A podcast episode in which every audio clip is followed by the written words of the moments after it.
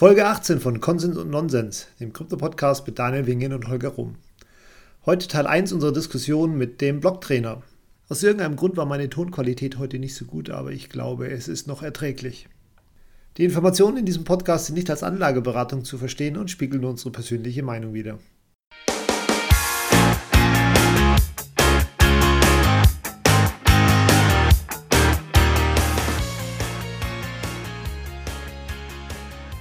Hallo zurück bei Konsens und Nonsens, äh, dem Podcast, der den Daniel in unregelmäßigen Abständen immer mal wieder aus der Bitcoin-Echokammer rausreißt. Hallo Daniel. Hallo Holger. Äh, genau, und zu Gast haben wir heute keinen geringeren als den Roman, aka Blocktrainer. Hallo Roman. Hallo zusammen. Schön, Hallo, dass Roman. ich bei euch dabei sein darf. Äh, ich bin super aufgeregt. Ja, tatsächlich. Äh, dann bist du wahrscheinlich, äh, ich war auch aufgeregt, als ich bei dir war, weil ich war ja, weiß ich nicht, letzte, vorletzte Woche bei dir im Video auch übrigens super lustig. Äh, Data is Beautiful, schaut es euch an. Äh, Roman, Adblock-Trainer, äh, Kanal auf YouTube. Ja, da war ich auch ein bisschen aufgeregt. So, ähm, ja, ich weiß nicht, Roman, ähm, wer ihn noch nicht kennt, äh, wie gesagt, auf YouTube Blocktrainer. Ich glaube, an die 500 Videos hat er gemacht in den letzten zwei, zweieinhalb Jahren. Keine Trading-Videos oder so, sondern es sind alles äh, Lernvideos. Oder vielleicht erklärst du mal selber noch mal kurz deinen Kanal. Ja, also ähm, 2017 war äh, YouTube eine riesen Werbeplattform für, keine Ahnung, alles, was es irgendwo im Crypto-Space gab, ob es jetzt ein Scam war oder Trading oder sonst was, aber ich hatte selten den Eindruck, ich werde hier gut beraten oder ich sehe hier Dinge, die wirklich ähm, fundamental sind. Und ich habe damals schon in der Technologie mehr gesehen als nur äh, die Volatilität, mit der man viel Geld verdient und habe dann gesagt, okay, ähm, ich nutze ähm, meinen Background als Informatiker, um die Thematik und vielleicht auch meine Vision, die ich in dieser Technologie sehe, so ein bisschen rüberzubringen, weil für mich war das so ein bisschen wie die Geburtsstunde des Internets vielleicht früher war, ähm, eben nur für eine neue Zukunft. Wir sind da noch nicht, denke ich, und es äh, muss noch viel aufgeklärt werden. Und ich glaube auch nicht, dass der Tiefgang für jeden Menschen was ist, aber ich glaube eben gerade für die Leute, die vielleicht auch investieren wollen, ist es einfach auch zu wissen, äh, gut zu wissen, wo sie investieren. Und dementsprechend dachte ich, ähm, ja, hier muss was anderes kommen. Und ich bin da nicht der Einzige mit Sicherheit, aber äh, in der Form, wie ich es mache, war es, glaube ich, einzigartig und deswegen ist der Kanal auch relativ schnell gewachsen. Und der Kanal ist vor allem auf Deutsch. Das ist ja auch mal wichtig zu sagen, weil so viele deutsche Kanäle gibt es ja auch nicht. Das stimmt. Nicht mehr. Ja, cool. Das, das, was ich jetzt spannend finde, ist, äh, sagst, du sagst, du hast einen Informatik-Hintergrund. Der Holger hat ja einen Marketing-Hintergrund und äh, ich habe. Ich habe auch einen Informatik-Hintergrund, okay? Ja, okay. Aber du hast dich in letzter Zeit hauptsächlich mit Marketing beschäftigt. Deswegen sage ich mal Marketing-Hintergrund, IT-Marketing-Hintergrund. Und bei mir ist es ja mehr so ein, ja, sozusagen IT. Ich habe zwar nicht IT äh, studiert, ähm, aber ich habe natürlich früher viel programmiert und äh, dann halt ein BWL-Studium gemacht mit einem starken Fokus auf VWL. Also drei völlig unterschiedliche Disziplinen. Ja. Cool. Genau. Wollen wir loslegen, so, Holger? Ähm, ich würde sagen, ja. was, was ich mal spannend finde, wir wollen ja über das Video ähm, vom Roman reden und äh, was, was er vor kurzem rausgebracht hat, wo er sagt, alles, alle Blockchains sind ein Second Layer von Bitcoin. Und ähm, vielleicht, Roman, vielleicht erklärst du mal so ein bisschen, was hinter der These steht. Ja, also hinter der These steht erstmal, dass äh, ja, zu, ganz zugrunde von allem eigentlich Bitcoin steht. Und da muss man erstmal verstehen, warum sehe ich das so. Und das liegt eigentlich, äh, eigentlich daran, dass Bitcoin ähm, oder die Gedanken, die ich mir dazu gemacht habe, waren eigentlich des, da, weil viele immer auf diesen Proof of Work rumschimpfen. Ne? Es geht um Stromverbrauch, es geht darum, dass alles andere besser ist. Und das Problem ist aber, dass noch nie bewiesen werden konnte, dass irgendwas anderes besser ist als Proof of Work. Also ähm, wir haben die Anfänge von Proof of Stake gesehen, wir sehen Delegated Proof of Stake und jede Abwandlung, die wir machen, sorgt eigentlich dafür, dass wir noch ein größeres Maß an Unsicherheit bekommen. Wir lösen zwar dieses Problem der Skalierung, aber wir schaffen es nicht, dabei sicher zu bleiben. Und das sieht man beim Beispiel Polonix, äh, Binance und Huobi, die ja vor ein paar Monaten erst noch die Steam Chain übernommen haben, mehr oder weniger im Auftrag von Tron, wobei natürlich Binance jetzt sagt, sie hat nicht gewusst, was sie tun. Äh, ich unterstelle einfach mal, dass sie schon genau wissen, was sie tun in einem solchen Fall. Ähm, und da sieht man einfach, dass Proof of Stake und auch Delegated Proof of Stake noch viel schlimmer eigentlich ähm, nicht sicher sind. Und gerade deswegen nicht sicher, weil diese großen Player im Space äh, ein Riesenmaß an äh, Macht haben in diesen Netzwerken. Diese Macht liegt in der Regel immer da, dass man ja, einfach eine große Anzahl an Coins hat, die man eben für sich und sein Stimmrecht benutzen kann. Das bedeutet, die reichste Entität gewinnt.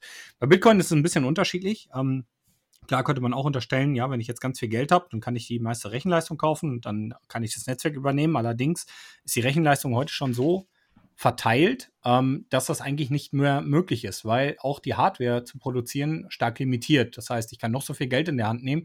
Ich werde nicht alles an Rechenleistung kaufen können, um das Netzwerk zu übernehmen, wenn ich wollen würde. Und dann muss man sich immer noch die Frage stellen, äh, bleibt dann ein finanzieller Anreiz, das zu tun? So, warum diese Thematiken so sind, warum ein Proof of Stake unsicher ist und der Bitcoin sicherer mit Proof of Work, habe ich anhand einer, äh, eines physikalischen Gesetzes beschrieben, und zwar dem äh, Energiehaltungssatz. Und da muss man jetzt ähm, das vielleicht in der ersten Form erstmal ein bisschen abstrakt, aber da muss man sich jetzt einfach vorstellen, dass es eigentlich kein, keine Energieverschwendung gibt, nirgendwo. Also Energie wird immer nur umgewandelt, ja, Thermodynamik, und das heißt, wir machen aus Energie zum Beispiel Wärme. Ja, und wenn das Gerät, was eigentlich Berechnungen anstellt, stattdessen Wärme erzeugt, dann hat es ähm, eine sehr schlechte Energieeffizienz, aber die Energie ist trotzdem nicht verschwendet. Also sie wird eben zu Wärme. Und dann wollen wir die Wärme nicht haben, dann müssen wir die Wärme wegleiten, das ist wieder Energie, die da gebraucht wird. Und das ist ein Riesenprozess, der eben Energie braucht. So. Und wenn wir jetzt hingehen und sagen, ähm, ja, wenn alles auf der Welt irgendwo Energie ist, weil alles irgendwo mal produziert, geschürft wurde oder sonst was, dann können wir Energie eine gewisse äh, Einheit geben. Zum Beispiel kann ich jetzt hingehen und sagen, ich baue jetzt einen Tresor aus Aluminium. Und dieser Tresor, da ist jetzt eine gewisse Zeit meiner Energie reingeflossen. Ich habe den konstruiert, geplant. Ähm, natürlich im Sinne, dass da viele Millionen von gebaut werden, aber auch diese Planung, die fließt dann jeden einzelnen dieser Millionen ähm, äh, Tresore quasi mit ein. Dann das äh, Suchen nach Materialien, nach dem Aluminium, das Verarbeiten, das Versenden. Also das ist alles Energie, die in diesen Tresor geflossen ist. So, und wenn der jetzt bei mir zu Hause steht, dann nehme ich mir einen Schraubendreher und ähm, ja, versucht das Ding zu knacken. Der Tresor mit der ganzen Energie, die da reingeflossen ist, hat jetzt, was weiß ich, Energie 3. Ja? Einfach so, damit man eben diesem Tresor einen Energielevel geben kann. Ja? Und jetzt gehe ich hin mit meinem Schraubendreher und der Hebelwirkung, die ich dort habe. Und ja, das ist jetzt Energie 20. Das bedeutet, ich stecke den in dieses Schlüsselloch und hebel das Ding einfach auf. Und das gelingt mir, weil ich mehr Energie zur Verfügung stelle, um die Sicherheit dieses Tresors zu knacken, als dieser Tresor an Sicherheitsenergie, sage ich mal vorsichtig, geschluckt hat. Wenn ich jetzt hingehen würde und sage, ja, ich möchte aber jetzt etwas in diesem Tresor absichern, also er hat jetzt, was ich, 20 Euro gekostet und ich sage ja, ich möchte, möchte jetzt mehr da reinstecken, dann macht das vielleicht Sinn, mehr, einen Tresor mit mehr Energie zu kaufen, also wo mehr Energie reingelaufen ist. Also brauche ich auch mehr Energie, diesen zu knacken. Das große Problem ist aber, dass das quasi Proof of Stake ist. Wenn ich jetzt einfach sage, ja, Tresor, ich kaufe jetzt einmal einen Zustand der Sicherheit und fasse den nie wieder an. Das ist ja bei Proof of Stake der Fall. Das ist so, als wenn man so sagt, es gibt nur für Bitcoin jemals x Anzahl an Mining-Maschinen. Es wird nie mehr geben und es kann nicht mehr Rechenleistung geben. Dann äh, wird sich irgendwann eine Zentralisierung daraus kristallisieren. Einfach aus diesem Grunde, weil man eben keine, äh, weil man eben irgendwann mehr Energie in das Knacken dieses Systems stecken kann, zum Beispiel mehr Geld oder sonst was. Ja, auch Geld ist umgewandelte Energie, wenn man so will. Und damit knackt man irgendwann dieses System. Also geht man hin beim Bitcoin und muss regelmäßig Energie zuführen. Das heißt, man kann sich das vielleicht so ein bisschen wie Tauziehen vorstellen. Ähm, die eine Seite versucht, Sicherheit zu schaffen und die andere Seite versucht, die ganze Zeit dagegen anzuziehen. Und beide Seiten müssen stetig ähm, weiter Energie aufbringen, damit äh, ja, das System sicher bleibt. Also beziehungsweise die eine Seite muss Energie aufbringen, damit es sicher bleibt, und die andere Seite wird immer Energie aufbringen, um das zu knacken in irgendeiner Form. Und ich habe das dann so beschrieben, dass man sagt. Man kann das ganz gut zusammenfassen, so unter diesem Gedanken, dass halt äh, eigentlich ein kontinuierlicher Angriff passiert äh, und Leute immer versuchen, irgendwie überall da, wo Wert vorhanden ist, ein Honeypot vorhanden ist, quasi versuchen, dort reinzukommen. Also zum Beispiel auch, was wir ja auch im, im, im Crypto-Space halt sehen, dass halt Firmen versuchen, Hardware-Wallets zu knacken, was ja auch Energie ist, die da aufgewendet wird, um ähm, dort an, an gewisse äh, Aspekte ranzukommen. Ne? Also vor allem in dem Fall halt an Bitcoin oder andere Kryptowährungen. Genau, das heißt, ähm, letzten Endes, da das Bitcoin-Protokoll von unseren DLTs, die wir haben, auch dazu oder da oben drauf noch so das reinste ist. Heißt, wir haben im Protokoll am wenigsten Reibungspunkte. Also ein bisschen dieser Fluch, den auch ein Perpetuum mobile hat, dass einfach ja immer irgendwo eine Reibung entsteht, also Energie entsteht und dabei geht die Energie verloren, die eigentlich dafür da sein sollte, diesen Antrieb zu äh, erhalten. Und man kann das zwar sehr lange hinbekommen, wenn man sehr effiziente Dinge hat, aber eine hundertprozentige Effizient Effizienz gibt es nicht. Deswegen gibt es auch keine hundertprozentige Sicherheit. Aber und das muss man einfach sagen, beim Bitcoin sind wir da schon bei so einem Mindestmaßlevel angekommen. Und das war eigentlich das, worauf ich mein Video gestützt habe. Mit anderen Worten, mhm. Endkonsens davon ist eigentlich, Bitcoin skaliert sehr gut, aber nicht in Transaktionsmenge, sondern in Sicherheit. Bitcoin Ja, skaliert seine Sicherheit. ja. Genau. Genau, das ist, das, man kann sich das auch ein bisschen vorstellen, wie früher haben wir halt Burgen gebaut, um unser Allerwertestes zu schützen. Ähm, dann haben wir aber auch zum Beispiel einen, einen Rechtsrahmen geschaffen, um unsere Werte zu schützen und Eigentum zu schützen. Und ähm, heute machen wir das halt, und das ist alles Energie, die da reingeflossen ist, und heute machen wir das halt mit digitalen Assets, indem da Energie reinfließt.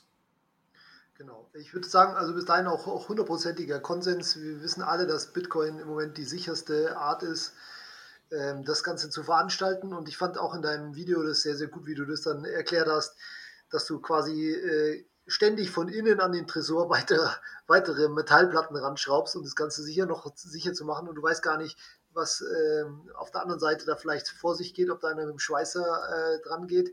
Und deswegen da halt immer mehr Energie aufgewendet wird und ähm, dass das auch gut so ist. Der Anreiz muss auch da sein. Also das heißt, je mehr ich auf Bitcoin absichere, desto größer ist der Anreiz, Sicherung zu schaffen. Und das wird alleine, und da kommen wir nämlich jetzt zum interessantesten Punkt, würde ich sagen, dadurch real realisiert, dass wir eine limitierte Block-Size haben. Weil dadurch, dass sie limitiert ist, werden irgendwann die Transaktionsgebühren immer höher. Und das wiederum sorgt dafür, dass der Incentive für Miner, das Netzwerk zu sichern, auch immer höher wird. Das bedeutet, je mehr wir absichern mit Bitcoin, desto höher ist das Incentive, äh, auch eine Sicherung zu schaffen. Und genau an dieser Stelle sehe ich ähm, die Notwendigkeit, dass wir nicht langfristig, also ich rede von einem Zeitraum in 20 Jahren oder so, dass wir dann wahrscheinlich gar nicht mehr on-chain überhaupt Transaktionen selber als Entitäten machen, sondern als Kollektiv. Das bedeutet, ich gehe jetzt hin und sage, ja, wir haben jetzt ja einen Bitcoin und wir teilen den auf 5000 Leute auf in einem Second Layer. Das bedeutet, wir locken den Bitcoin in der Bitcoin-Blockchain ähm, und im Second Layer verteilen wir auf 5000 Konten ähm, diesen Bitcoin-Anteil. So, es kann sein, dass der Second Layer einfach auf Proof of Stake läuft oder sonst was und damit unsicherer ist letzten Endes. Allerdings äh, sorgt es auch dafür, dass wir diesen Bitcoin super günstig verschicken können. Und da wir 5000 Leute sind, können wir uns mit 5000 Leuten die Transaktionen teilen. Die kosten dann vielleicht 5000 Euro, für jeden einen Euro. Ähm, aber äh, es ist halt für uns trotzdem günstig und für die Miner trotzdem viel.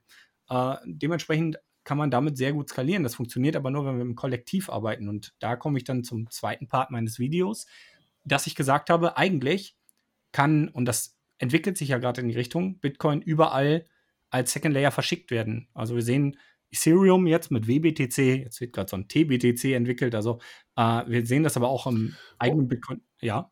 Oder an der Börse mit BTCE, oder B, doch BTCE heißt es, ne? Was jetzt Genau. äh, Das äh, ist an der natürlich deutschen Börse gehandelt wird. das ist ja auch ja ein, ein Second Layer, ne? Nur halt zentralisiert.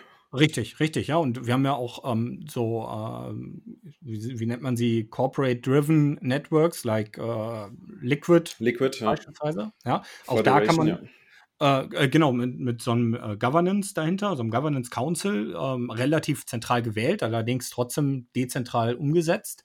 Und ähm, wir haben Technologien, die sogar gar kein DLT nutzen. Sehen wir äh, Lightning. Lightning ist eigentlich nur eine Vermaschung, wenn man so möchte.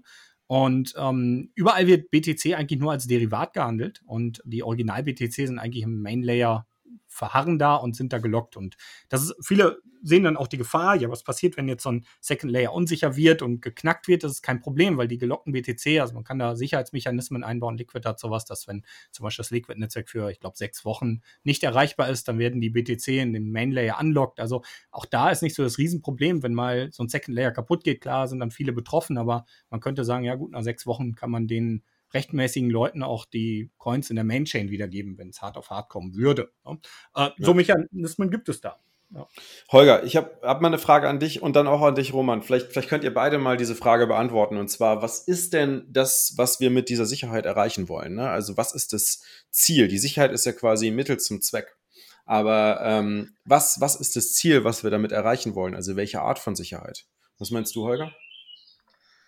Naja, im Endeffekt geht es darum, sozusagen das Protokoll festzuschreiben, so wie es ist. Oder sicherzustellen, dass sich nichts an dem ganzen Konstrukt, was Bitcoin zusammenhält, ähm, äh, sich ändern kann. Weil es ist ja im Endeffekt, die Hashrate macht ja nichts anderes, ähm, als Transaktionen zu sortieren. Oder die Miner. Mhm. Aber das Ganze, ähm, das Ganze, was Bitcoin ja so sicher macht, ist ja nicht nur die Hashrate, sondern das gesamte spieltheoretische und soziale Konstrukt aus Zusammenspiel aus Minern und Entwicklern und Nutzern und Nodes und äh, genau, aber wenn wir jetzt mal nur das Mining betrachten, ne? also ich meine wirklich nur rein das Mining, wenn wir sagen, wir wenden Energie auf, um da eine Sicherheit zu schaffen, was was ist das Ziel dieser Sicherheit?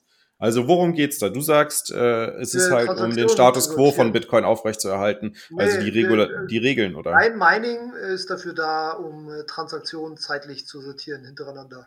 Mhm. Und was meinst du, Roman?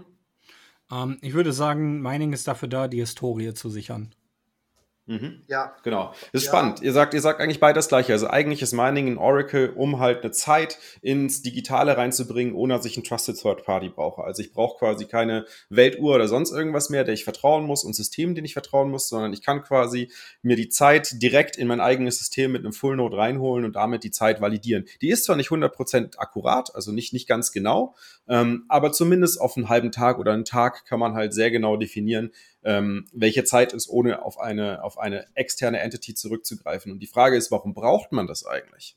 Warum braucht man so eine, eine zeitliche Ordnung ähm, von in dem Fall Transaktionen, ohne dass äh, diese von einer zentralen Einheit, sondern quasi von einem ähm, dezentralen Konstrukt äh, generiert werden?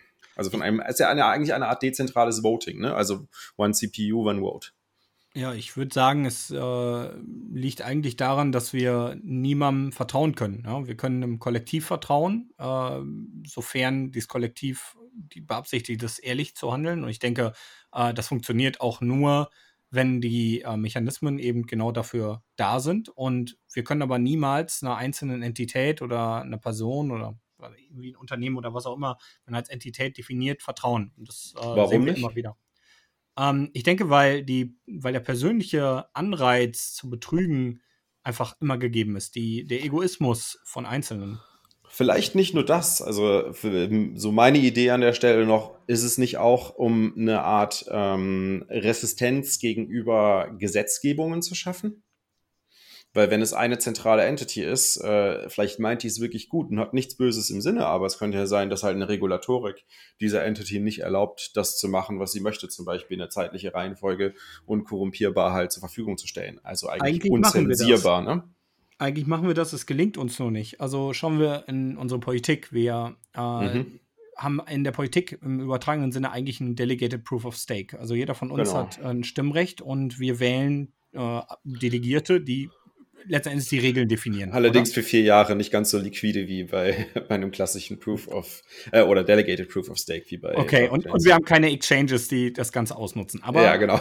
nichts, nichtsdestotrotz ist es quasi ein Delegated Proof of Stake und das Problem ist aber, dass ähm, wir im Crypto-Space, wenn angenommen der Depos funktioniert. Also wir haben keinen Exchange, der betrügt oder so, sondern es passiert wirklich einfach nur eine Wahl. Und wir sehen jetzt, dass einer der Block-Producer oder so Blödsinn macht, dann haben wir einen ziemlich ähm, zeitnahe Möglichkeit, diesen äh, rauszukicken aus dem System, zu sagen, hey, der macht da gerade Blödsinn, das war aber nicht so abgesprochen, das ist nicht okay. Und das, diese Chance haben wir in der Politik fast gar nicht. Also es wird sich selten eigentlich an das gehalten, was mal irgendwann ähm, propagiert wurde, wo gesagt wurde, da setzen wir uns für ein. Äh, ich denke, relativ noch in den Knochen steckt vielleicht Artikel 13 und solche Geschichten, wo ähm, die CDU immer gesagt hat, wir sprechen uns gegen sowas aus, äh, gegen so ein ähm, Datenschutzgesetz äh, und vor allem ähm, äh, ja, dieser Möglichkeit, dass dann sowas wie Filter kommen bei YouTube und sonst wo.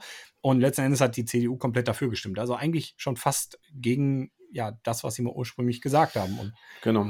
Also ich glaube, ich glaube, das Wichtigste an der Stelle ist ja einfach mal so dieser Gedanke, äh, um das mal so auf den Punkt zu bringen, äh, von aus, aus der Politik, aus Politik oder auch Geldperspektive ist ja der, dass wir halt ein, ein äh, globales Geld brauchen, das jeder nutzen kann, ohne dass es ein Land gibt, oder eine Entity gibt oder irgendwem, dem man vertrauen muss, äh, der gewählt ist vielleicht auch, ja, also wie zum Beispiel eine Weltregierung, die halt diese Chronolis Chronolisierung von Transaktionen, von, von, von, sagen wir mal, großen Volumentransaktionen halt absichert, ähm, der wir dann vertrauen können, weil sie, weil wir sie gewählt haben. In dem Fall äh, mit, mit Proof of, äh, Proof of Work und Bitcoin schaffen wir quasi eine Situation, dass halt äh, das vorhanden ist ohne eine Entity und ohne dass jemand gewählt werden muss und ohne dass eines der bereits bestehenden gewählten Abgeordneten, also Regierungen, ähm, dieses Konstrukt in irgendeiner Art und Weise kompromittieren kann, ohne da unglaublich große Mengen an Energie reinzustecken. Ne? Und klar, je größer die Transaktion ist, desto ähm,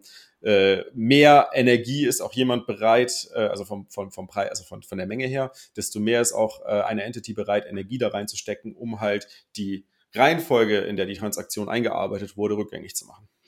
Ja, allerdings muss ich an der Stelle zum Beispiel sagen, das ist auch das, was mir häufig beim Maximalismus, beim Maximalismus generell äh, mhm. immer so ein bisschen Dorn im Auge ist ist diese Fixierung auf das Geld. Also ich sehe das ein. Ja, danke. Danke, Roman. da kommen wir direkt zum, zum richtigen Thema, sehr gut. Ja, ich wollte gerade sagen, mir geht es hier schon viel zu freundschaftlich zu. Wir müssen hier ein bisschen mehr Aber, äh, genau. Lass Roman mal erklären, ja, was er damit meint.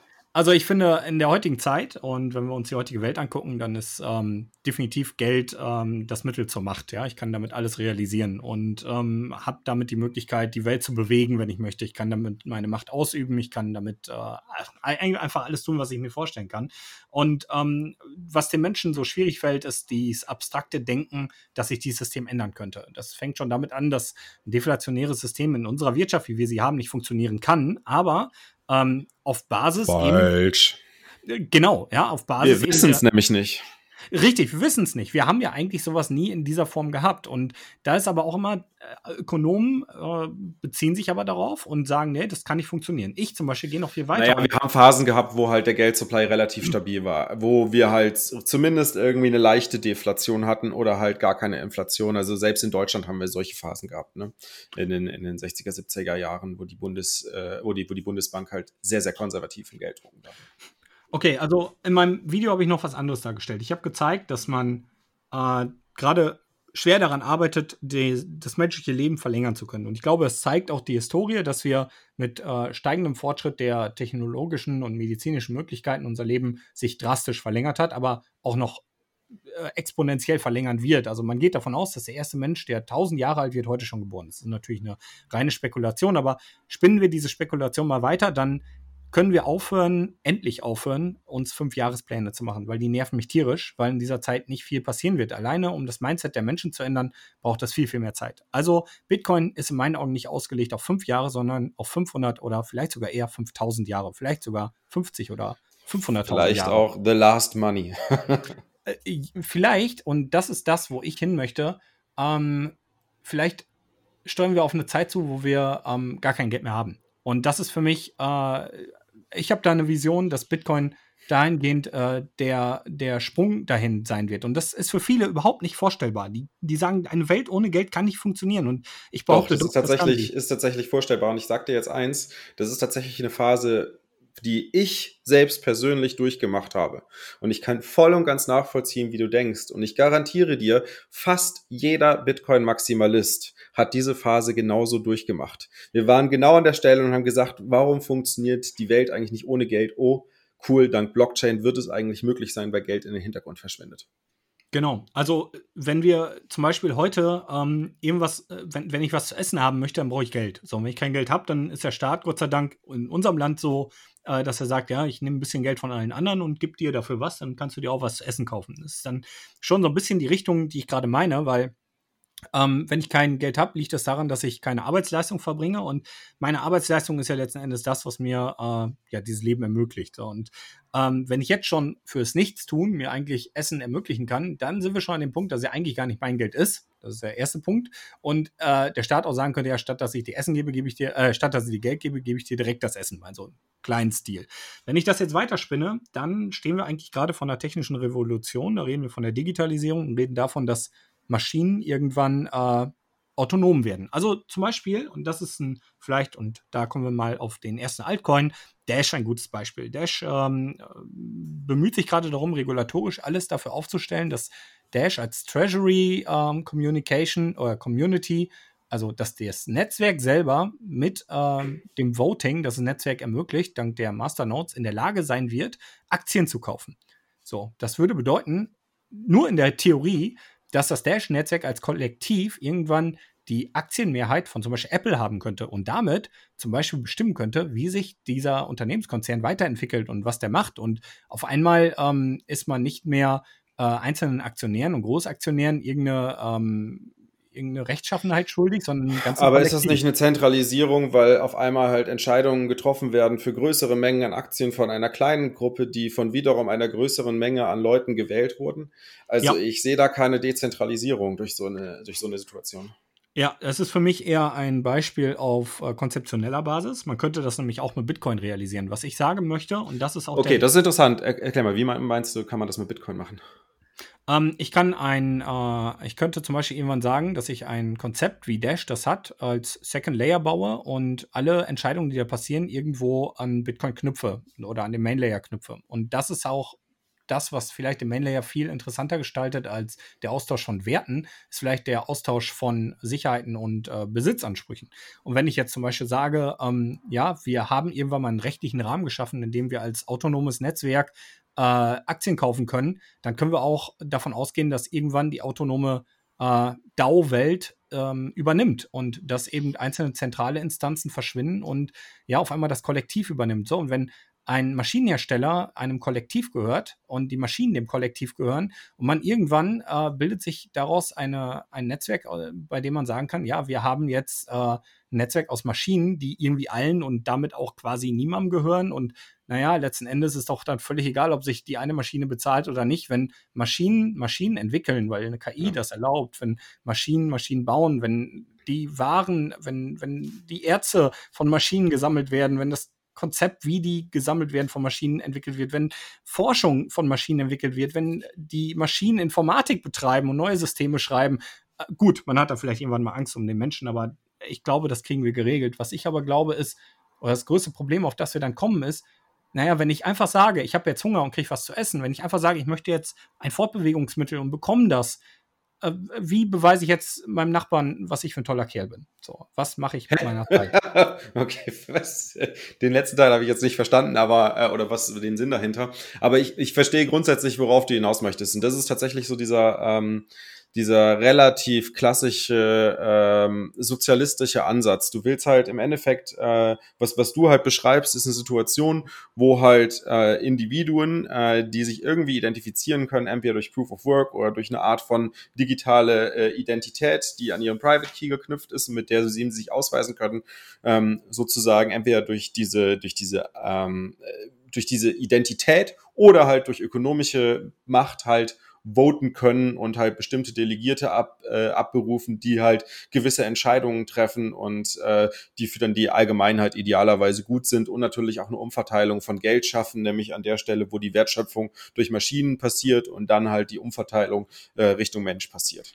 Ich Richtig. glaube zum Beispiel, dass das Geld nicht zu 100 Prozent verschwindet. Was ich glaube, ist, dass Geld eine Art Energieeinheit für Maschinen wird und gar nicht dafür da ist, dass äh, die eine Maschine in Saus und Braus lebt und die andere Maschine ähm, im Slum. äh, mhm. und, und dass wir ähm, irgendwann äh, so Roboter sehen, die an der Straße sitzen mit so einem Schild, ich brauche Geld und äh, Essen und so, sondern was ich glaube, ist einfach, dass ähm, da irgendwann eine, eine Art neuronales KI-Netzwerk weltweit also durch die Verbindung, Interoperabilität der verschiedenen Technologien entsteht, bei dem diese Energieeinheit benutzt wird, um zu errechnen, äh, was kostet mich welcher Aufwand, um was zu realisieren. Also ich glaube, es wird eine Art Puls, äh, eine Art, ja, wie Herz bei einem Computer, ähm, einfach um festzustellen, ja, wie viel Energie muss ich in was aufwenden, also um eine Berechnungseinheit zu haben.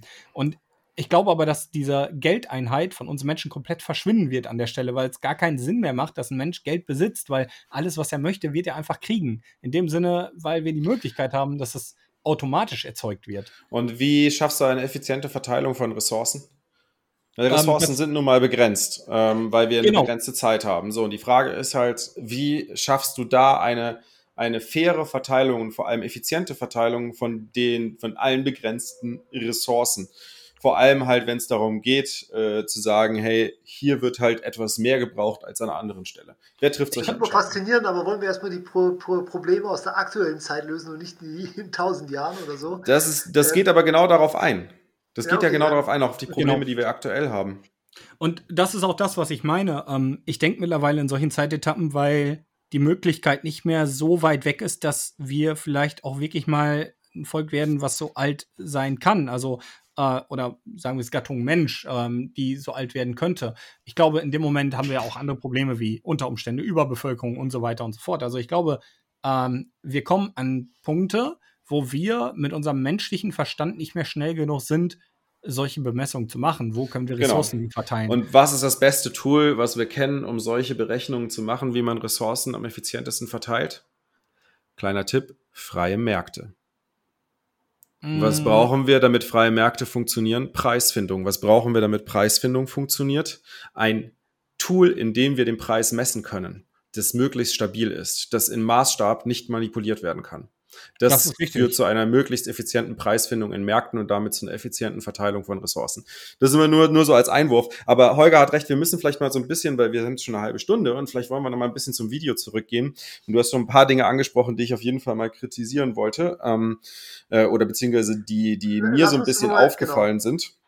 Ähm, aber Lass bevor wir das. abschließen, äh, das Ja. Thema, was ist aus einem Video. Also im Endeffekt sagst du, Bitcoin ist das sicherste. Dementsprechend werden alle anderen Chains äh, sozusagen die Sicherheit von Bitcoin nutzen.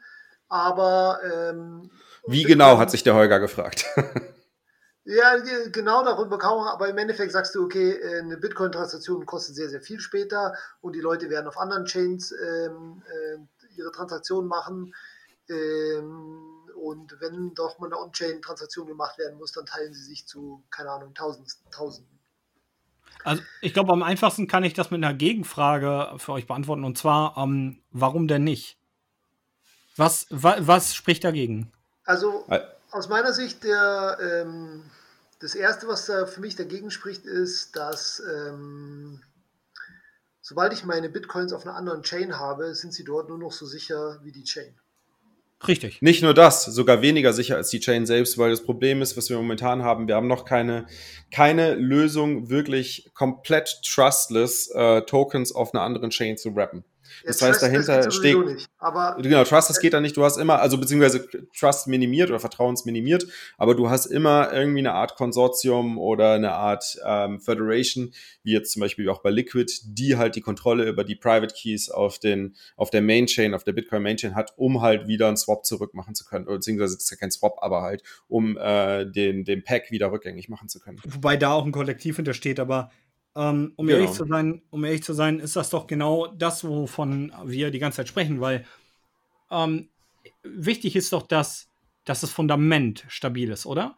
Also ähm, Absolut. Es ist doch völlig egal, was ich auf das Fundament baue. Das ist doch mir überlassen. Also ich bin doch ein freier Mensch und wenn ich da drauf was bauen möchte, was völlig weak ist, dann ist es doch meine Entscheidung, oder? Und Absolut richtig. Nee, ich meinte ja nur zum Holger, weil er gesagt hat, ist es halt äh, nur so stark oder nur so sicher wie halt die Chain-Sicherheit. Und ich sage, nee, es ist sogar noch weniger sicher als die Chain-Sicherheit. Weil Ja, es kommt drauf an, was, wer, wer die darauf Package, rappt. Genau, okay, ja.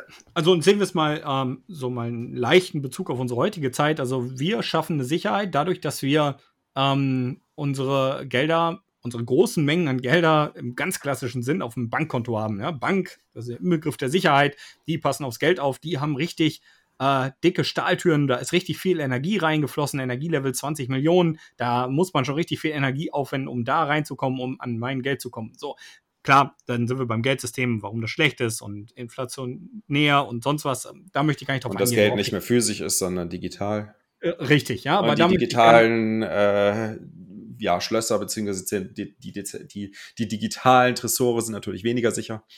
Genau, da möchte ich aber gar nicht so sehr drauf eingehen. Ich möchte auf den anderen Punkt eingehen. Also gehen wir mal davon aus, wir hätten noch keine digitale Welt. Wir hätten noch keinen, ähm, wir hätten noch keine Möglichkeit zu sagen, wir kaufen jetzt online irgendetwas. Äh, wir haben nur Bargeld, ja. Es gibt noch kein digitales Geld. Ähm, dann haben wir aber immer noch diese Nachteile, dass Geld nachgedruckt wird und so. Also dann ist Geld immer noch kein gutes Geld. So. Ähm, oder das Geld, wie wir es basiert auf Gold. Mm, ja. Da ist In halt die Inflation ein bisschen nur ja, Nachdruck ein bisschen schwieriger gewesen. Aber klar, auch möglich. Ja, Vor genau. allem, wenn zentral gelagert oder durch Coinage. Richtig, dann ist doch genau das wichtig, oder? Dass, dass der Base Layer, also diese Sicherung auf Gold, dass die gewährleistet ist, oder nicht? Genau. So. Absolut. Muss ich dafür eine Absicherung in Gold in der Tasche haben? Also, wenn ich dann jetzt zum Bäcker gehe, ziehe ich einen Tresor hinter mir her? Ja, solange du nicht zensiert wirst äh, und solange du dem, demjenigen, der den Tresor mit, den, äh, mit dem Gold, wo du quasi einen Anspruch drauf hast, aufbewahrt, du dem vertraust, ähm, solange reicht es, wenn du einfach nur den Anspruch in Form von Zetteln durch die Gegend trägst. Und so, da, da wären wir ja beim Fiat-Geld, ne? Genau. Und nee, nicht ganz. Fiat-Geld ist die Entkoppelung von dem Gold, was dahinter ist. Von dem ist. Gold, ja, klar, natürlich. Aber ähm, nichtsdestotrotz ist ja so ein Geldschein Dollar, ja, ist ja ursprünglich mal genau dieser Inbegriff gewesen. Also quasi der, das Wertpapier für den Anteil Gold, der mal irgendwo liegt. Genau, es ist also quasi, man könnte was sagen, das, was heute auf der Börse, äh, ähm, hier auf der deutschen Börse gehandelt wird, ein BTCE, ist eigentlich nichts anderes als eine digitale Version des äh, Papiers oder Zertifikats, dass du einen Anspruch auf Bitcoin hast und die Bitcoins werden genau. von dem Herausgeber aufbewahrt. Aber jetzt kommen wir zu dem Thema, was ich vorhin meinte. Ähm, meine Briefbörse ist nicht so sicher wie die Basis. Die Basis muss sicher sein, weil sonst ist das Ding, was ich in der Tasche habe, schon bedroht, sicher zu sein. Ähm, Werterhalt oder, oder, oder. Aber es könnte jemand kommen, der könnte mir ein Messer äh, unter die Nase halten und sagen: So, und jetzt gib mir mal, was du in der Tasche hast. Ja, das ist ganz schön doof, ne? Äh, und das wird es auch in, einem, in, einer Kollektivform geben. Ja? Für mich ist der Second Layer sowas wie meine Geldbörse. Die funktioniert schnell ich brauche keine 230 Schlösser in der Bank öffnen, um mir einen Euro daraus zu holen, äh, sondern ich mache meine Börse auf und hole den Euro daraus. Und das Verlustrisiko, meine 200 Euro, die ich in der Tasche habe, ist verhältnismäßig gering. Äh, bricht nicht mein Leben zusammen, wenn das passiert. Wenn ich als Kollektiv also sage, wir haben als Kollektiv, als Weltkollektiv 21 Millionen Bitcoin in der Main Chain und wenn ich jetzt mal Bitcoin brauche, kostet mich das ein Euro, das in einen unsicheren Second Layer zu bringen. Also machen wir als Kollektiv eine Transaktion, wo jeder einen Euro bezahlt und dann bringe ich meine 1000 Euro in den Second Layer, dann ist das Risiko relativ gering, wenn ich noch, was weiß ich, 20.000 Euro im Main Layer liegen habe. Ähm, okay. Oder es ist minimiert. Und das bedeutet auch, ich kann zwar danach sehr, sehr günstig im Second Layer, vielleicht für Cents oder sogar kostenlos, meine 1000 Euro äh, spenden und mir Eis davon kaufen. Ich kann sogar hingehen und die Problematik lösen, dass Bitcoin irgendwie äh, nur eine begrenzte Anzahl der Zerteilungen hat und kann im Second Layer noch weiter unterteilen als im Main Layer. Und ich wäre in der Lage zu sagen, ja, super, ähm, es ist einfach schnell und ich kann trotzdem dem Main Layer so weit vertrauen, wie es notwendig ist bei 1000 Euro. So. Okay, aber dann, das wird, dann, dann, unterscheidest du im Endeffekt aber nur damit, äh, dadurch, dass du sagst, okay, große Beträge auf der Main Chain und kleine Beträge auf den kleinen Chains. So also ich denke, dass wir, ich denke, dass die Second Layer irgendwann so stabil sein werden, dass man auch große Beträge dort liegen lassen kann. Äh, wichtig ist aber, dass das Grundkonstrukt steht. Und ich glaube, Bitcoin wird nicht die, die Tauschplattform. Ich glaube, Bitcoin wird die Sicherungsplattform für all das.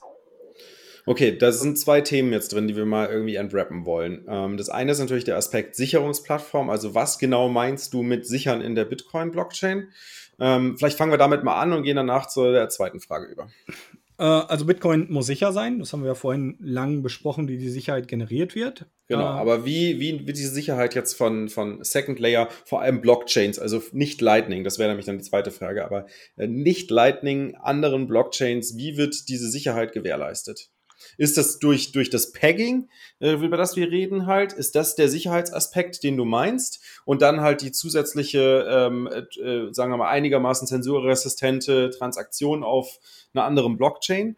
Oder meinst du tatsächlich, weil du auch im Video Op Return Codes angesprochen hast, äh, eine Art Timestamp von der Datenbank im, im, Second Layer, also quasi von der anderen Blockchain, die als Hash sozusagen in der Bitcoin Blockchain gespeichert wird und nee, damit für immer immutable ist? ist. nee, drittes ist für mich äh, der größte Quatsch. Das bringt gar nichts. Also das mhm. ist auch das, was ähm, zum Beispiel bei der DeFi-Chain passiert, dass da alle x Blöcke da ähm, der Merkle-Tree gesichert wird. Also wenn da später DeFi-Produkte laufen und ich mir da durch einen Hack zum Beispiel 20 Millionen rausziehe und die irgendwo in Realgüter tausche, dann können die gerne die DeFi-Chain auf einen alten Zustand zurücksetzen. Das Chaos ist dann da. Also dann ist vorbei. Also das ist der größte Quatsch. Das hilft überhaupt gar nicht. Null.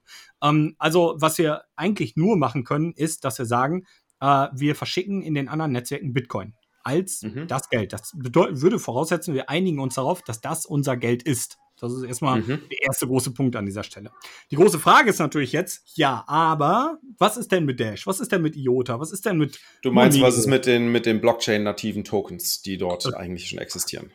Richtig, was machen wir jetzt? Ja, das ist doch die große Frage, weil da ja. geht doch letzten Endes die, äh, vor allem der Maximalismus hin, dass der Maximalismus sagt, oder Bitcoin-Maximalismus sagt, ja, das kann ja nicht sein, dass ähm, wir da andere Chains haben mit ihrer eigenen Currency, wenn doch Bitcoin das Geld sein will. Und genau, aber du hast, du hast jetzt diese Theorie auch aufgestellt, dass auf anderen Chains halt Bitcoin als Währung, also als Geld, dass, dass wir uns geeinigt haben äh, für bestimmte Geschäfte oder was auch immer, ähm, verwendet wird. Wofür ist dann noch zum Beispiel Ether notwendig? Ja, das ist eben die große Frage. Äh, Im Endeffekt, weil sich das Netzwerk darauf einigt, das als ähm, Netzwerktauschgut dort zu verwenden. Ich kann mir aber vorstellen, dass sowas mal irgendwann verschwindet. Dass man sagt, äh, wir brauchen es nicht mehr. Statt Ether zu nutzen, nehmen wir Bitcoin an. Und ja, das ist eine große Gefahr für alle, die Ether halten dann. Ähm, und das trifft eigentlich auf jedes andere. Du sagst also im Endeffekt, die, die Ether, also die Leute, die Ether halten, äh, vielen, vielen Dank, dass ihr so einen Second Layer für Bitcoin gebootstrapped habt. Aber jetzt brauchen wir es nicht mehr. Also jetzt brauchen wir den Token nicht mehr. Das ist eine Gefahr, ähm, die auf jeden Fall im Raum steht, klar, logisch. Bei IOTA Aber, auch? Bei Dash auch? Ähm, bei IOTA ist das vielleicht nochmal ein kleines, kleiner Sonderfall, weil da reden wir von Color Tokens. Das bedeutet, wenn ich in IOTA etwas versenden möchte, wie Bitcoin, dann würde ich in IOTA das Label Bitcoin geben. Und das bedeutet, ich würde den IOTA-Bestand einfach äh, umwandeln in was anderen. Bei Ethereum ist ja so, da erstelle ich was Neues, neue Tokens, die vorher nicht da waren. Und bei IOTA ist es so, ich nehme wirklich einen IOTA und mal den an. So. Und dementsprechend könnte ich das nochmal so ein bisschen als also, das ist wirklich nicht zu vergleichen, denke ich. Also, es ist halt eher so eine. Ähm ja, ich weiß nicht. Also du, du redest ja eh von der möglichen Zukunft, weil im Moment musst du ja auch deine Transaktionskosten mit Ether bezahlen und äh, also es geht ja Richtig, also du könntest ja irgendwann könnten die Miner sich darauf äh, einigen oder dann in ja, Zukunft genau. die Proof of Staker auch sozusagen. Ähm, rein theoretisch dass sie als Transaktionsgebühren Bitcoin äh, einfach in, haben wollen anstatt ETH. Ist ja keine Transaktion. Äh, ach so, ja bei Ethereum ja. genau. Genau richtig? könnte man sagen, hey, wenn du eh schon eine Bitcoin-Transaktion machst, weil alles irgendwie an DeFi-Transaktionen im Hintergrund sowieso Bitcoin hat, dann zahl doch deine Gebühren in Bitcoin. Wir wollen auch lieber Bitcoin haben als Staker. Klar gibt's dann irgendwie noch zusätzlich vielleicht eine, eine, eine Subsidy in ETH, aber die würde ja, wenn wenn die Security ausreicht, halt nach und nach halt abgeschaltet werden können, weil ETH auch dann äh, äh, sozusagen ähm, vom, vom, vom Wert her ähm, gegen Null tendiert. Ja, wenn richtig. Also, wenn, die, wenn die Staker immer Bitcoin haben wollen. Ja, richtig. Aber ich glaube, und das ist ähm, auch genau der Punkt, an dem wir jetzt stehen, und das ist das, was man vielleicht verstehen muss. Diese ganzen Projekte wären nicht da, wenn es keinen monetären Anreiz geben würde. Jetzt könnte man sagen, ja, ja, warte mal, ähm, aber eigentlich ist das so alles Beschiss, wenn alles mal irgendwann gegen Null geht, äh, weil wir für alles Bitcoin verwenden. Ja, ist richtig, mhm. das könnte man so auslegen. Allerdings bleiben wir dann bei dem Fakt, ähm, ja, wir werden dann aber auch keine Innovationen in diesen Bereichen sehen. Und Oder wir sind beim Fakt, everybody is a scammer. Oder wir sind am Anfang, everybody is a scammer, ja.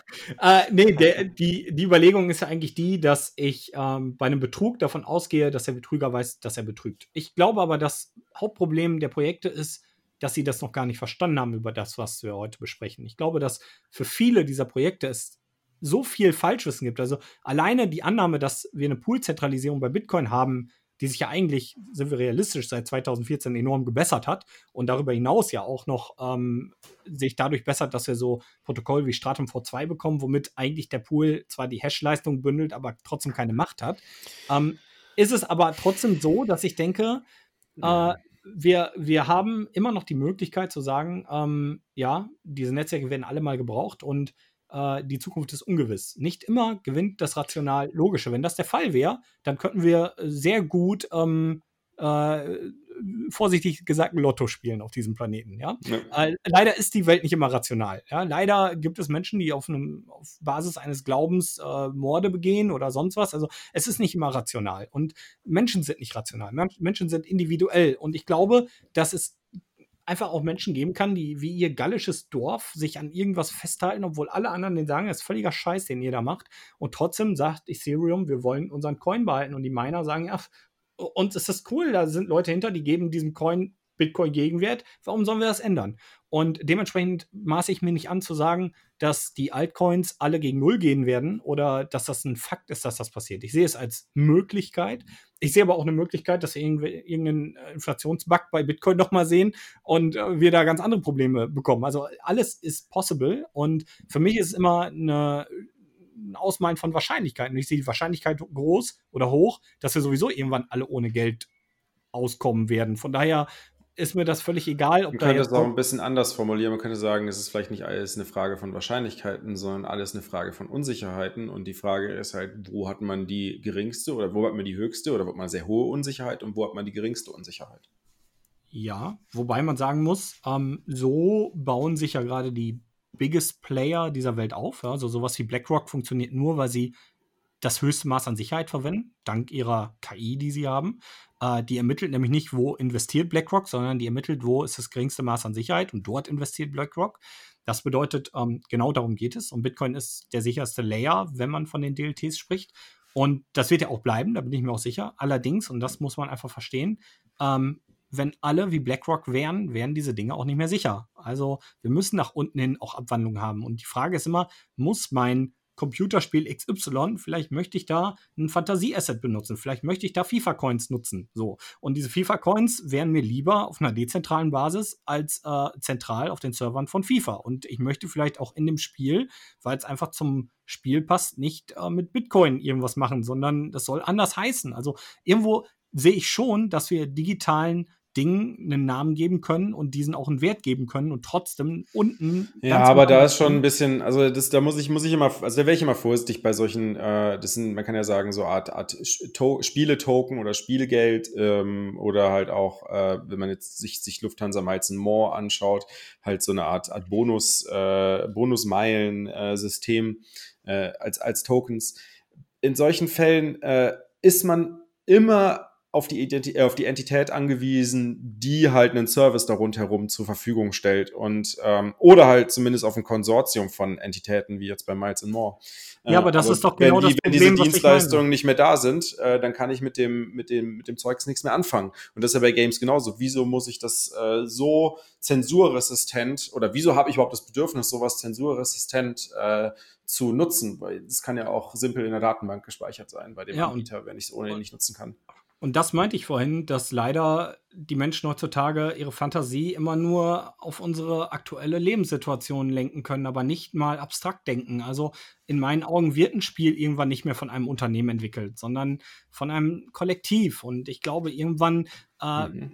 irgendwann werden wir da nicht mehr irgendein Babo haben, der eine Branche bestimmt und sagt, ja, ich bin aber Universal und wenn du Musik Business machen willst, läufst du über mich, sondern dann wird sich dann ein Netzwerk bilden und äh, sowas wie Universal verdrängen. Und das sind für mich das, das Vertrauen was wir bei Bitcoin haben, da ja, haben wir ja. Da kommen wir aber, da, da, kommen wir tatsächlich zum Punkt, wo ich dir zustimme und wo ich jetzt wahrscheinlich auch als Shitcoiner bezeichnet werde. Das ist genau der Aspekt, wo ich sage, da machen Tokens Sinn. In dem Fall sind allerdings Tokens kein Geld mehr, sondern äh, mehr sowas wie, wie Eigentumsrechtsdarstellungen sozusagen, die funktionieren, ohne dass du ein, ein, ein legales Framework brauchst, also ohne dass du einen Rechtsstaat brauchst, um dieses Eigentum zu enforcen sozusagen. Und äh, da sind wir dann halt relativ schnell beim Thema DAO, also der zentrale autonome Organisation. Autonom bedeutet ja im Endeffekt nur, dass diese Organisation äh, ohne Rechtsrahmen funktionieren kann. Also dass sie autonom ist, sich wie ein autonomer Staat ist halt diese Organisation in sich autonom und braucht keinen externen Rechtsrahmen, um zu funktionieren und Eigentumsrecht äh, sozusagen enforcen zu können. Die Frage ist halt immer, was, was repräsentiert dieses Eigentumsrecht? Und da kommen wir dann zu Thema Token und meines, ich habe schon mehrmals gesagt, eines der besten Beispiele für so ein Token-Design finde ich BISC, äh, was in dem Fall tatsächlich sogar komplett auf Bitcoin läuft und nicht mal eine andere Blockchain braucht. Aber nicht nur deswegen finde ich spannend, sondern auch wie der Token designt ist, um halt eine Zensurresistent gegenüber dem äh, Resisturresistenz gegenüber dem Staat zu schaffen, so dass der und keiner der Staaten auch nur ansatzweise dazu in der Lage ist, KYC zu enforcen, weil es halt keinen Rechtsrahmen gibt, in den, in den dieses Konstrukt, also dieses, diese Unternehmung eingebettet ist. Und hier gebe ich dir vollkommen recht, Roman. Hier machen an der Stelle machen Tokens tatsächlich Sinn, sind aber dann kein Geld. Ähm, ich denke, ähm, die, das, die Definition von dem Geld, also eine Basis zu haben, an dem man Werte bemisst, ist der eine Punkt. Und ich glaube nicht, dass sie irgendwann den Wert an irgendeinem äh, Altcoin bemessen, dass wir statt, äh, wie für uns jetzt in Deutschland, im Hinterkopf ist, ah ja, dieses Brötchen, ne, 30 Cent kostet das. Ne? So, also äh, so rechnen wir ja. Ja, du brauchst halt eine Maßeinheit, ne? Und, Richtig, äh, und ich glaube, du wechselst nicht zwischen Dutzende Maßeinheiten hin und her. Du brauchst Richtig, für dich also fürs Konzept, das, der Mensch braucht einfach so ein Konzept für eine Maßeinheit, um ein, ein Gefühl hm. für einen Preis zu bekommen. Also Galileo kann das schon, die bemessen alles in Fußballfeldern und Badewannen, aber ich finde halt, im Endeffekt ist es schon so, dass man äh, sich im Kollektiv, denke ich, eher an einer Einheit misst. Und ich glaube auch, dass es Bitcoin wird, aber ich glaube, dass wir dennoch äh, in Form eines Netzwerkes da auch Unterschiede haben können. Also wenn ich jetzt als Informatiker denke zum Beispiel, dann rechne ich vielleicht nicht in Euro, sondern ich rechne in MB, die ich noch frei habe auf meinem Speicherplatz oder in Geschwindigkeit, äh, die ich noch äh, übrig habe von meiner CPU oder so. Also ich fange auch an, andere anderen Einheiten Werte oder, oder ein Wertgefühl zu geben. Und dementsprechend äh, kriege ich auch ein Gefühl dafür, dass ein Terabyte SSD-Speicher einen gewissen Gegenwert hat. Und äh, klar, die, unter diesem Gegenwert liegt irgendwo Bitcoin, aber dennoch sehe ich das schon so, dass man äh, diesen Dingen äh, so weit einen Wert gibt, dass man damit kalkulieren und berechnen kann. Und ich glaube auch, genau. dass, äh, also ich glaube auch, dass genau deswegen, also ich sehe einfach, warum ich Altcoins nicht schlecht finde, auch wenn ich, wenn Bitcoin das strongste ist, ist einfach auch genau dieser Grund. Ich finde, jeder Maximalismus, der sagt, wir hören auf, ähm, äh, wir, wir, wir lassen nichts anderes zu außer Bitcoin. Damit stellt man sich gegen jede Form der Entwicklung. Und ich finde, ja, du musst, du musst, glaube ich, eins, also du musst, glaube ich, eins dahinter verstehen. Also äh, zumindest mit den Leuten, mit denen ich zu tun habe. Meine persönliche Meinung ist ja nicht, dass ich halt nichts anderes zulasse außer Bitcoin. Und wie du gerade gehört hast, äh, halte ich einen Use Case von Tokens äh, tatsächlich für durchaus sinnvoll, sondern es ist einfach die logische Erkenntnis daraus, wie Geld funktioniert und die Frage dahinter, was ist eigentlich Geld und wie funktioniert Geld, ist, glaube ich, bei vielen, die halt diesen Blockchain-Weg gegangen sind, halt so die letzte Hürde äh, oder das letzte, der letzte Teil des Rabbit Holes, der noch nicht entdeckt wurde, äh, vor allem in Bezug auf Dezentralität. Und ähm, ich glaube, hier haben wir deswegen auch unterschiedliche Vorstellungen, weil ähm, wenn du, oder der Bitcoin-Maximalismus beruht halt auf dieser Theorie, ähm, und die macht durchaus Sinn, wenn man die hinterfragt. Also ich habe bisher noch kein Gegenargument gefunden, aber die Theorie ist halt, dass Satoshi Bitcoin geschaffen hat für den einen einzigen Zweck, nämlich dafür, dass es Geld ist und für nichts anderes. Und wenn du das halt, äh, wenn du das berücksichtigst, dann stellt sich automatisch die logische Frage, so, was ist denn eigentlich Geld? Ja, was, was bedeutet Geld überhaupt? Wie funktioniert ein Geld? Aber und viele können diese Frage gar nicht beantworten und haben komplett unterschiedliche Vorstellungen auch davon, was denn Geld eigentlich ist und vor allem, wie Geld funktioniert. Und ähm, Aber was da, ist denn die, ja? was ist denn die Überschrift ja vom Bitcoin White Paper? Digital Cash. Äh, nee.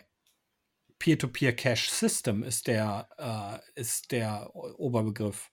Genau. Ein Geld. Aber Cash, Cash ist ja Geld. Cash ist die niedrigste Form von Geld, über die wir reden. Naja, aber er redet nicht von Geld, er redet von einem Geldsystem. Ja, das ist doch das Gleiche. Also du brauchst, du hast ja quasi den Token als Repräsentanz für deinen Anteil an dem Geldsystem. Du hast quasi okay, Bitcoin okay. als mhm. Geldsystem und die Anzahl an Bitcoins, die du besitzt, ist quasi deine Repräsentanz an diesem System. Du kannst halt sagen, eigentlich ist Bitcoin wie eine Art Voting-System. Je mehr, je mehr Bitcoins du besitzt, je mehr Voting Power hast du. Und das jedes Mal, wenn nicht. du halt Bitcoin ausgibst, dann votest du für irgendwas, weil du halt irgendeinen eine, in freien Märkten halt irgendwas einen bestimmten Wert gibst und damit halt eine Kettenreaktion auslöst. Mm, nee, das kann ich so nicht unterstreichen. Das ist aber Geld. Das ist Geld. Geld ist ein Koordinationstool auf globaler Ebene. Mm, ja, aber. Ist ein inter, intermenschliches Kommunikationstool, um effizient Ressourcen zu verteilen. Ja, das, Angebot das stimmt alles. Das stimmt alles, aber ähm, ich würde nicht sagen, dass mein Ausgeben äh, definiert äh, ein Voting für den Main Layers. Ich würde sagen, klar, natürlich. Guck mal, wenn, das ist doch ganz simpel. Guck mal, du willst einen Stift haben. So, jetzt ist halt die, die, die Nach, also die, das Angebot an Stiften ist relativ begrenzt. So, du willst einen Stift haben, noch ein paar andere wollen einen Stift haben und auf einmal steigt die Nachfrage nach Stiften. So, was passiert? Äh, der Preis von Stiften steigt, weil das Angebot ist begrenzt. So, auf der anderen Seite stellt sich als auf der Angebotsseite stellt sich heraus, okay, der Preis ist halt so stark angestiegen, dass es für mich Sinn macht, in die Produktion von Stiften zu investieren, weil da eine relativ große Nachfrage ist, die ich Profit mache, bis sich das Ganze wieder ausgeglichen hat, bis genau. Angebot und Nachfrage im Gleichgewicht sind. Das heißt, wenn du etwas für etwas Geld ausgibst äh, oder quasi votest, dass etwas sozusagen für dich produziert wird, dann löst du damit in gemeinsam mit, mit vielen anderen eine Kettenreaktion aus. Okay. Genau so in die andere Richtung natürlich. Ne? Also an den Zuhörer da draußen, ihr könnt jetzt gerne einmal eineinhalb Minuten zurückspringen. Ich bin nämlich selber gerade nicht mehr ganz sicher, aber ich hatte es gerade so verstanden, also da stimme ich dir nämlich auf jeden Fall zu, komplett. Aber ich hatte es gerade so verstanden, dass die, meine Ausgabe letzten Endes ein Voting-Mechanismus für den äh, Main-Layer ist. Nee, nee, nicht für den Main Layer. Nein, nein, für die, für die soziale, also okay. eigentlich für die, für die Verteilung von Ressourcen. Wir reden ja immer von Verteilung okay. von Ressourcen nee, nee, dann, an der Stelle. Dann ist richtig, dann ist richtig. Also, äh, da muss ich aber zum Beispiel zusagen, ich glaube, dass man Satoshi zu viel Macht zuspricht und zu viel Wissen. Zum Beispiel Was hat er denn für Macht? Äh, äh, zu viel Wissen. Ja, nicht Macht, sondern, also Macht im Sinne von, ich bin so, so krass, ich bin so ein mächtiger Dude, dass ich so ein mächtiges Protokoll geschrieben habe. Findest nee, du? Also, also äh, das Gefühl habe ich überhaupt nicht in der, in der Community. Im Gegenteil, eigentlich sagen die Leute, Satoshi ist egal. Klar, er wird als derjenige geehrt, der das System erfunden und in die Welt gebracht hat und Proof of Stake überwunden hat. Übrigens, das ist noch ein weiteres Statement, was ich gerne hier noch kontrovers mit einbringen möchte, ist Proof of Stake ist älter als Proof of Work. Ähm, und äh, das ist natürlich was, was, was, was absolut gewertschätzt wird, aber es ist jetzt, ich meine, wenn du dich umhörst, es gibt so viele Fehler im Protokoll, die am Anfang drin gewesen sind. Das White Paper ist nicht 100% äh, korrekt. Es gibt äh, Annahmen, die, die anders eingetroffen sind, zum Beispiel was das Mining angeht, äh, aber auch halt was, was die Skalierung angeht. Hier gab es definitiv viele, viele äh, Aspekte, wo Satoshi okay, nicht perfekt war. Ganz im Gegenteil. Also keiner. Hört mal zu, wir kommen vom Hundertsten ins Tausend. Lass uns nochmal zurück auf ja, den äh, genau. Ursprungsdingens. Also, ähm, Aber ein, ein, eine, ein, also das Statement würde ich gerne noch eine Antwort drauf haben. Proof of Stake war äh, früher da als Proof of Work. Würdet ihr zustimmen? Ja, auf ja, jeden Fall. Satoshi wollte okay. ursprünglich aber jedem. Super. Ich, ja, da auf jeden Fall ein Konsens. Satoshi wollte jedem Teilnehmer eine Stimme geben einfach und hat dann gemerkt, es haut nicht hin. Und genau ja, deswegen, auch davor gab es schon Proof of Stake, aber ist egal. Ähm, Gut, Holger, geh mal zu deinen Fragen über. An dieser Stelle ein kurzer Break, aber die nächste Folge ist bereits online.